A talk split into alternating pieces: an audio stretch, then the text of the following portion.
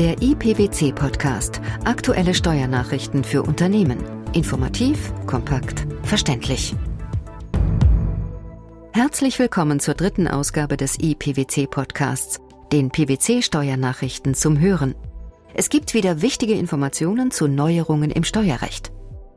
Heute informieren wir Sie über geplante Verschärfungen der Anforderungen für die Befreiung von der Erbschaftssteuer, mögliche unerwünschte Auswirkungen des Bilanzrechtsmodernisierungsgesetzes auf bestehende Verträge und über die Reaktion des Bundesfinanzministeriums auf das Persche-Urteil.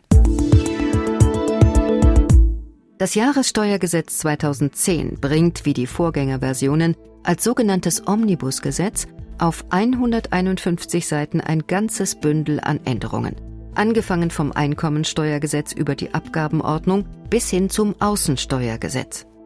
Das vom Bundeskabinett beschlossene Regelwerk sieht neben den üblichen Reparaturmaßnahmen von Vorgängergesetzen auch markante neue Weichenstellungen vor. Eine davon?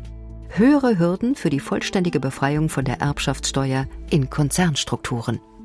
Bislang konnte Unternehmensvermögen ohne Anfall von Erbschaftssteuer erworben werden, wenn der Anteil des Verwaltungsvermögens im Zeitpunkt des Erwerbs nicht mehr als 10 Prozent beträgt, das Unternehmen sieben Jahre lang fortgeführt wird und die Lohnsumme in der siebenjährigen Behaltensfrist 700 Prozent der Ausgangslohnsumme nicht unterscheidet.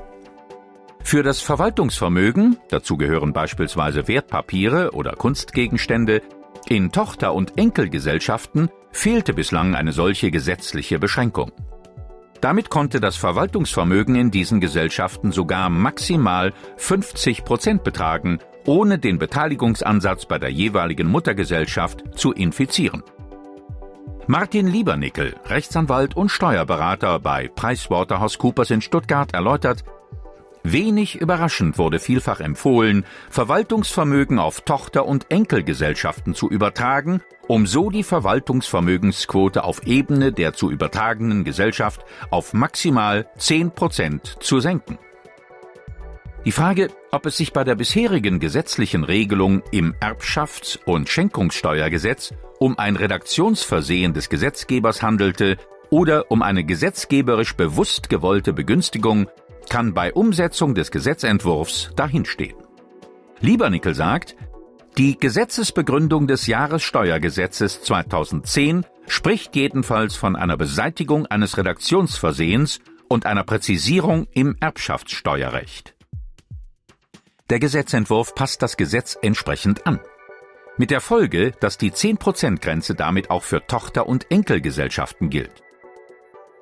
Berater Liebernickel konstatiert, der Gesetzgeber stellt damit höhere Hürden für die vollständige Befreiung von der Erbschaftssteuer in Konzernstrukturen auf, nachdem er mit dem Wachstumsbeschleunigungsgesetz gerade erst Erleichterungen bei der Erbschaftssteuer beschlossen hat. Und wie sollen sich Unternehmen auf die geplanten Änderungen einstellen? Unser Tipp. Die Zeit drängt. Der Gesetzentwurf sieht vor, dass die geplante Änderung auf Erwerbe Anwendung findet, für die die Steuer nach dem Tag der Verkündigung des Jahressteuergesetzes 2010 im Bundesgesetzblatt entsteht. Nimmt man die Jahressteuergesetze der vergangenen Jahre einmal zum Maßstab, so muss ab kommenden Herbst mit einer Verkündung gerechnet werden. Bei angedachten Betriebsübertragungen ist daher Eile geboten, um in vielen Fällen überhaupt noch die Option der vollständigen Befreiung von der Erbschaftssteuer nutzen zu können. Zumal der zeitliche Druck nicht unterschätzt werden sollte, der im Einzelfall durch die geplante Gesetzesänderung angesichts der notwendigen Vorarbeiten für eine Übertragung entsteht. Einmal im Jahr müssen Unternehmen sprichwörtlich Farbe bekennen und über die Bilanz tiefe Einblicke in ihre wirtschaftliche Situation gewähren. Die Regeln dafür hat das Bilanzrechtsmodernisierungsgesetz, kurz BILMOG, erst im Mai 2009 im großen Umfang reformiert.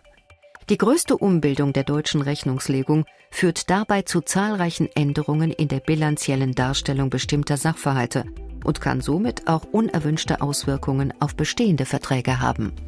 Grundsätzlich gilt, dass die neuen Spielregeln im Bilanzrecht Einfluss auf bilanzielle Kennzahlen haben, auf die in einer Vielzahl von Verträgen Bezug genommen wird. In bestimmten Fällen kann sich beispielsweise die Pflicht zur Bilanzierung eines Überhangs der passiven über die aktiven latenten Steuern ab 2010 negativ auf die Eigenkapitalquote auswirken. Schlimmstenfalls kann dies die Verletzung von Financial Covenants in Kreditverträgen zur Folge haben, wodurch die Kreditinstitute berechtigt wären, entsprechende Verträge zu kündigen oder die Zinssätze anzupassen.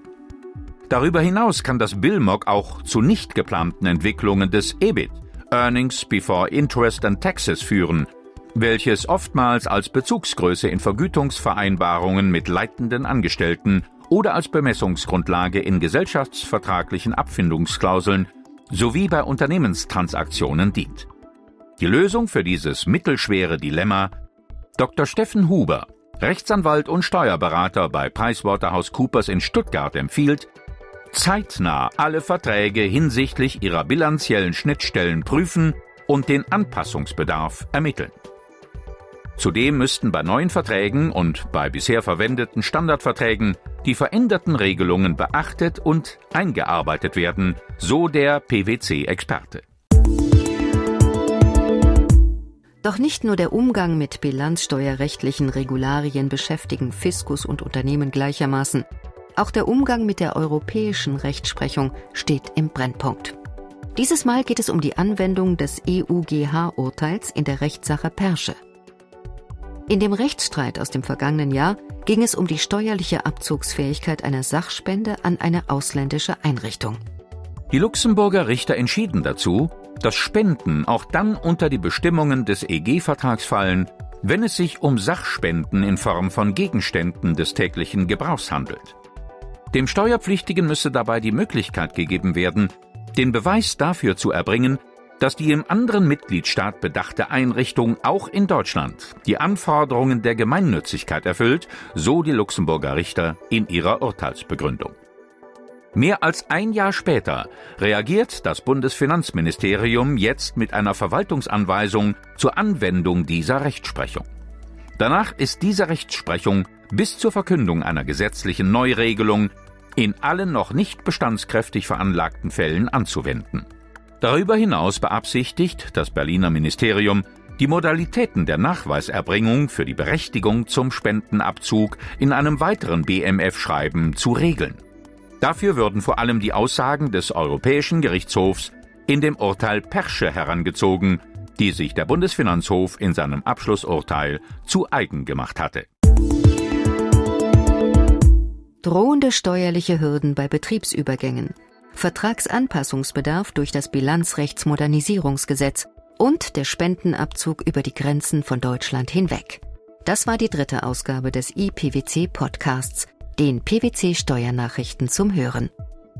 In unserer nächsten Ausgabe erfahren Sie dann wichtige Neuigkeiten zu folgenden Themen. Wohnungsverkäufe auf Druck der Bank, gewerblicher Grundstückshandel oder Vermögensverwaltung. Vom Kollegen zum Miteigentümer, Besteuerung von Mitarbeiterbeteiligungen und steuerliches Risiko bei Handel mit unverteuertem Mineralöl. Wir freuen uns, dass Sie dabei waren und hoffen, dass Sie auch das nächste Mal wieder reinhören in den IPWC Podcast. In der Zwischenzeit können Sie unsere steuerlichen Beiträge natürlich auch jederzeit nachlesen auf pwc.de.